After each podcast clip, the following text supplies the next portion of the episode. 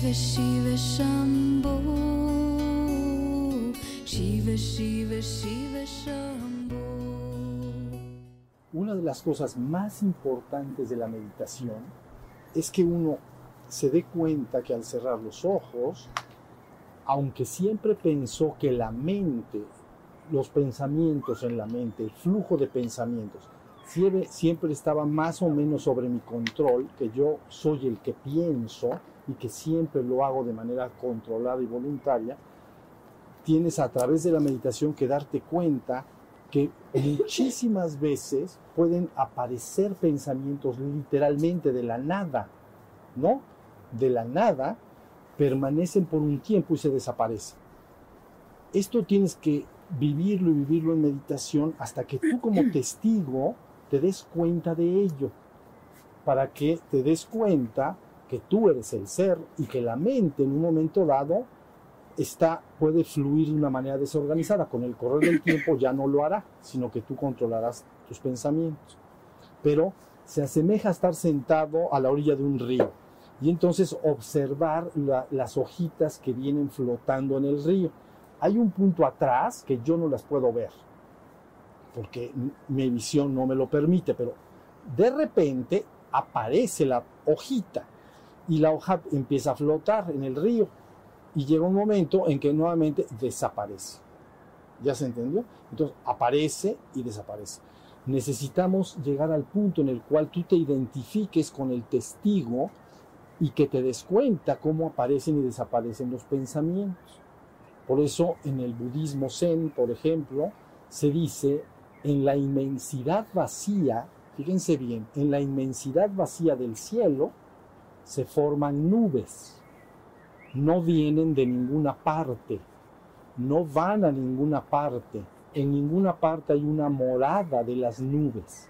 Se forman en el vacío del cielo y se deforman en él como los pensamientos en la mente. ¿Sí se entendió?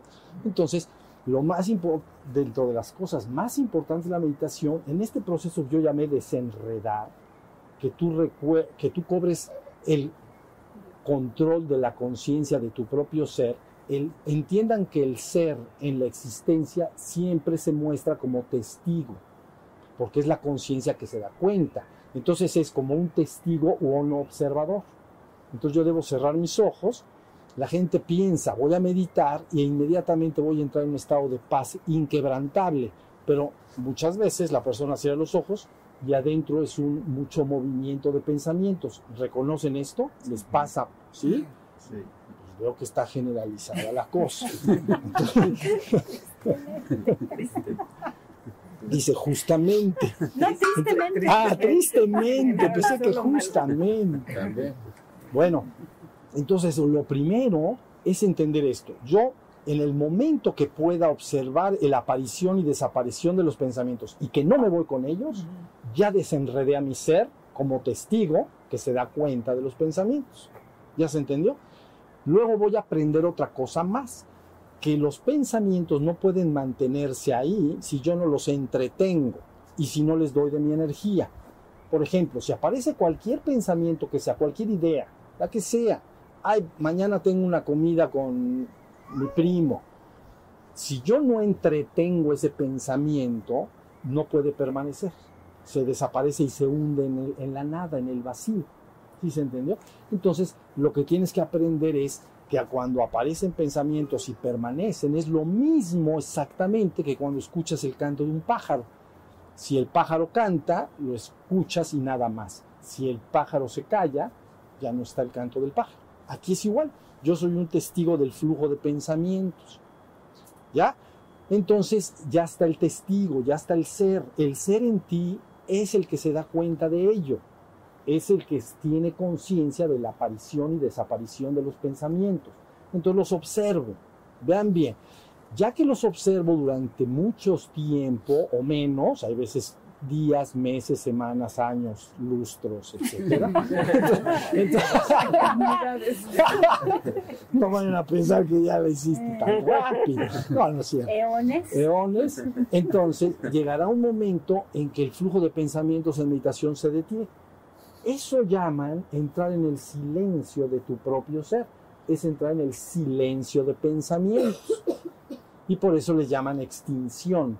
Nirvana es la extinción de los remolinos en la mente. Esos remolinos en la mente mientras están es un tormento porque siempre se están moviendo y no se callan, no se quieren callar, siempre están fluyendo. Aparte los tenemos en Occidente bien encarrerados, porque toda nuestra vida social y económica depende a veces de la creatividad y del uso de nuestra mente. Entonces cuando dices, cállate, ya lo voy a pensar. Se sigue, se sigue, ¿ya vieron? Pero con el correr del tiempo, si tú te desenredas en meditación como un testigo y ves el flujo de ideas que aparecen, emociones, a veces aparecen estados de ánimo, ¿no? Emociones, y los logro ver, ya me desenredé. Ya soy el testigo atestiguando, soy el ser testigo de lo que aparece. ¿Qué aparece? Los pensamientos y emociones dentro de mi mente. Pero de repente, ¿qué tal si se callan? Se van a callar. Si tú no les das vuelo, ellos tienden a bajar, a bajar. Para que algo viva le tienes que dar de tu energía. Entonces ese flujo de pensamiento, si tú no lo entretienes, tiende a bajar. Si se vacía, se queda en el silencio. Esa entrada en el silencio es lo que se llama entrar en el nirvana. Estoy en un estado de nirvana donde soy, me doy cuenta de que soy, pero adentro hay vacío de pensamientos. Eso le llaman en el budismo has entrado en sunyata, vacío. En la India le llaman has entrado en muni, silencio, silencio de pensamientos. ¿Ya vieron? Los místicos cristianos le llamarían nada, porque dicen la divinidad no es una cosa, no es un objeto de percepción. La divinidad es algo como una nada, porque no es una cosa. Si quieres conocer a esa nada, tienes que hacerte nada, porque si te haces nada, te metes en la nada. ¿Ya se entendió? Entonces te quedas en puro ser y entonces puedes ir al ser absoluto. ¿Sí está la idea? Entonces, bueno, esto es lo más importante. Si ustedes logran desenredar a ese punto, que puedan observar el flujo de pensamientos, ya la hicieron. Ahora, dos, si se ponen en meditación y verdaderamente es un gallinero dentro de la cabeza, entonces abro los ojos y veo al piso.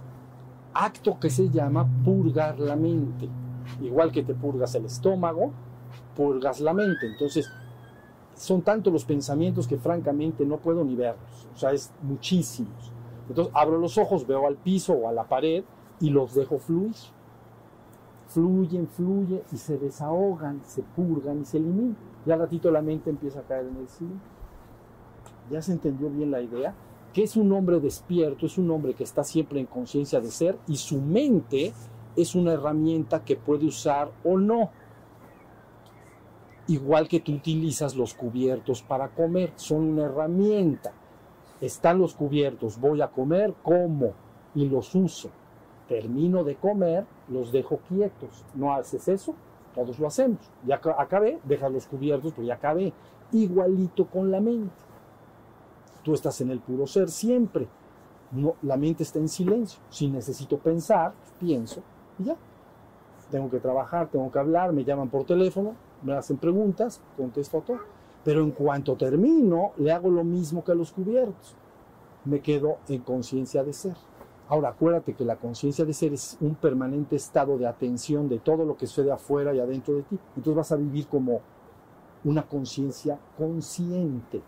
Siempre te vas a estar dando cuenta. Abandonas el espacio que llamamos hombre mecánico un hombre mecánico es como una máquina, está haciendo cosas y no se da cuenta de nada. Un hombre consciente se da cuenta de todo lo que está haciendo. Si mueve las manos, las estoy moviendo yo, yo estoy bien consciente de que las estoy moviendo. Ahora sí más o menos está la idea. Bueno, entonces no hay más que practicar y practicar. Este tipo de cantos, como el que estaban escuchando, vale la pena si los usan en su casa, tienen mantras, etcétera. Conéctense del corazón hacia arriba. Y entonces es como si a la hora de oír el mantra fueras hacia arriba, como si, como si, como si quisieras ir en sentido ascendente hacia arriba. Eso lo quiere decir la palabra Namah Shivaya. ¿ok? Es el mantra más importante en el hinduismo, cinco sílabas. Namah Shivaya es la primera que cantaron. Entonces, Señor, estoy alcanzando tus pies.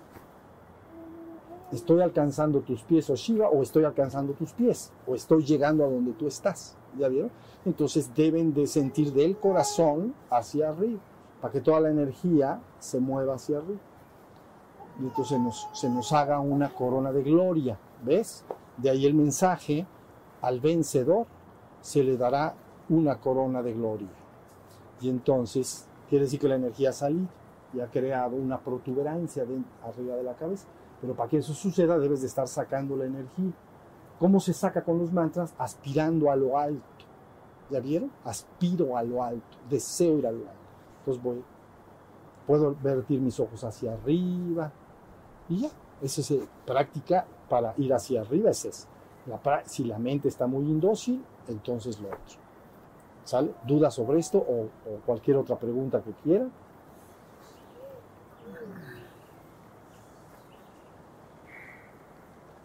No, pues sí, ya se quedaron calladitos. Muy bien. Entonces creo que estamos llegando al fin de la plática. Quiero saber, uh, ¿alguien pasó y escuchó las canciones y su mente no ofrecía mucha resistencia? Nada más hagan así rapidito con sus manos o siempre el pensamiento estaba involucrado. ¿Se puede o no se puede? Más o Sí menos. se puede, sí se puede. Ahí está. Sí se puede. La música es muy buena herramienta para despertar la atención. Todo lo que hay puede ser un objeto de atención. Lo usas para desarrollar ese estado despierto. Entonces, de preferencia, los mantras de este tipo son repetitivos. Entonces, se utiliza, hay otro tipo de música sin letra. No se puede usar música con letra. Recuerden, la música con letra tiene contenidos mentales. Aparte, el 80% de la música que se hace, canciones, 80 o 90, creo que 80 y tantos, son sobre el amor. De amor y desamor, de pecho y despecho. De- Entonces, eso levanta otra cosa, no es lo que estamos lo que diciendo. estamos Lo que estamos diciendo es una música que despierte, que lleve mi atención ahí, que esté mi atención todo el tiempo. ¿Sí se entiende? Entonces, bueno, no hay dudas lo que dije de separar mente y ser. Ok, nada más finalmente y terminamos, porque creo que debemos terminar. Miren, está la línea limítrofe, está la existencia y está la trascendencia. Del lado izquierdo está la existencia, del lado derecho está la trascendencia. Aquí en el lado izquierdo a veces llamamos ego, está el, lo que el hombre llama su ego. Ego es una palabra también de latín que quiere decir yo. Es un centro psicofísico que se ha formado con el correr de los años y la vida.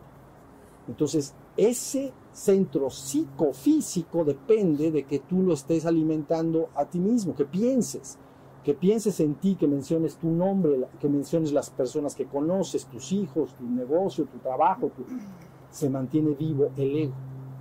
¿Ya vieron? Y del otro lado está el ser. El ser no es un centro psicofísico, es un centro nada más de conciencia.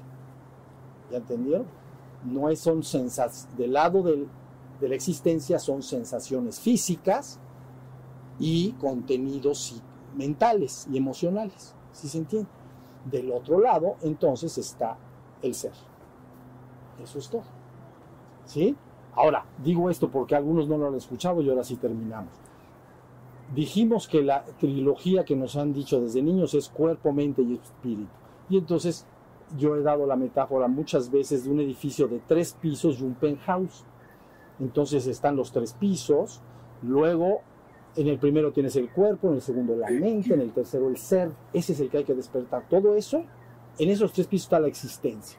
Luego ponemos una línea limítrofe, ¿no? Una línea, una plataforma, pues, y arriba un penthouse, no un cuarto piso, por eso le llamo penthouse. Y entonces, en un penthouse estaría la trascendencia. ¿Ya se entiende? Todo lo que tenemos que hacer es despertar en la existencia nuestro verdadero ser y luego es muy fácil tener acceso a la trascendencia del penthouse. ¿Sí estamos? Facilito. ¿Te puedo hacer una pregunta, Shu? Sí, claro. En el ejercicio, este, la música, y- al escuchar la música me viene un pensamiento de gente que aprecio mucho. Y entonces este, me emocioné y empecé a llorar. Pero ahí me quedé como, realmente no estuve consciente. No, bueno, pero eso no importa, eso es Y esa correcto la pregunta también. que te quiero hacer porque me confundo, porque estoy en ese momento cómodo y digo, pues aquí soy. No, lo que pasa, sí, efectivamente van a aflorar contenidos. Entonces, si afloran contenidos de personas amadas, que es lo que me estás diciendo, y, eh, y que tienes un aprecio especial y ternura por ellos, bueno, pues te das un ratito para, para vivirlo y enternecerte con ello, ¿no? Agradecer que están cerca de tu vida y, y luego, pues ya, a la práctica, ¿no? Que no siempre la meditación vaya hacia eso. Puede pasar, pero que no sea la forma sostenida, ¿no? La meditación está diseñada para despertarla eh, al ser, ¿no? Pero es normal, mu- muy natural que empiecen a salir ciertos contenidos. Entonces, si salió, pues, lo, no, no quiero decir la palabra disfrutar, pero lo, lo agradeces, lo valoras. lo puedes atestiguar, ¿no? Sí, sí, pero, pero, pero es que el amor y la ternura, lo que se siente es que no quiero atestiguarla, quiero abrazarla, ¿entiendes? Es como el azúcar, quiere derretirse en el café, no quiere ser testigo del café. Entonces el amor lo que quiere es fundirse con el objeto de mi amor, con el ser amado. ¿Sí se entendió? Bueno, es el amor. El amor están los componentes, el amor, el- son tres componentes, ¿no? El amante, el amado, lo amado o la amada, pues, y el amor en sí. Pero su obje- el objeto del amor, lo que quiere producir el amor, es la sensación de sentirme unido, en comunión con. Entonces sería un gran esfuerzo permanecer eh, nada más como testigo. El amor disfrútenlo, siéntanlo, porque la existencia es aquello que verdaderamente te vincula, nos vincula unos con otros, ¿entiendes? Eh, eh, en la existencia, eh, haz de cuenta que si yo dijera qué es lo, lo que nos vincula a todos los seres en la existencia, es el amor. Y finalmente, a lo mejor no van a entender bien lo que voy a decir, pero jamás nos abandonaremos unos a otros. Parece que sí, nos abandonamos continuamente, a veces por la muerte de un ser querido, a veces por pleitos, cosas nos abandonamos, pero en el fondo no nos abandonaremos jamás unos a otros. La garantía de la redención que llamamos colectiva y de que la humanidad toda irá de regreso al Padre radica en el amor que se experimentan unos a otros y que continuamente quieren este, llevar a los amados hacia el mismo destino que tú quieres ir. Entonces yo lo disfrutaba. Y ya de- luego se quita, algunos otros contenidos, pues esos no. Algunas ideas pasajeras, distracciones, esas sí las utilizas como observado, ¿no? Sí, Aquí es no darle carrete, ¿no, maestro? O sea, no, no seguirle y, y poner todo un esquema como una película dentro de la mente, solamente sentir la Eso. del amor, llevarlo a ti y Pues mira, disfrutarlo. sentir, en el caso que estamos hablando, sentirlo profundamente y agradecerlo. Sentirlo y agradecerlo. Agradecer que nos acompañan en la vida, seres queridos, amados, que tenemos la fortuna de contar con ellos. Y ya. Muy bien. Ahora sí ya vamos a levantar nuestras manos.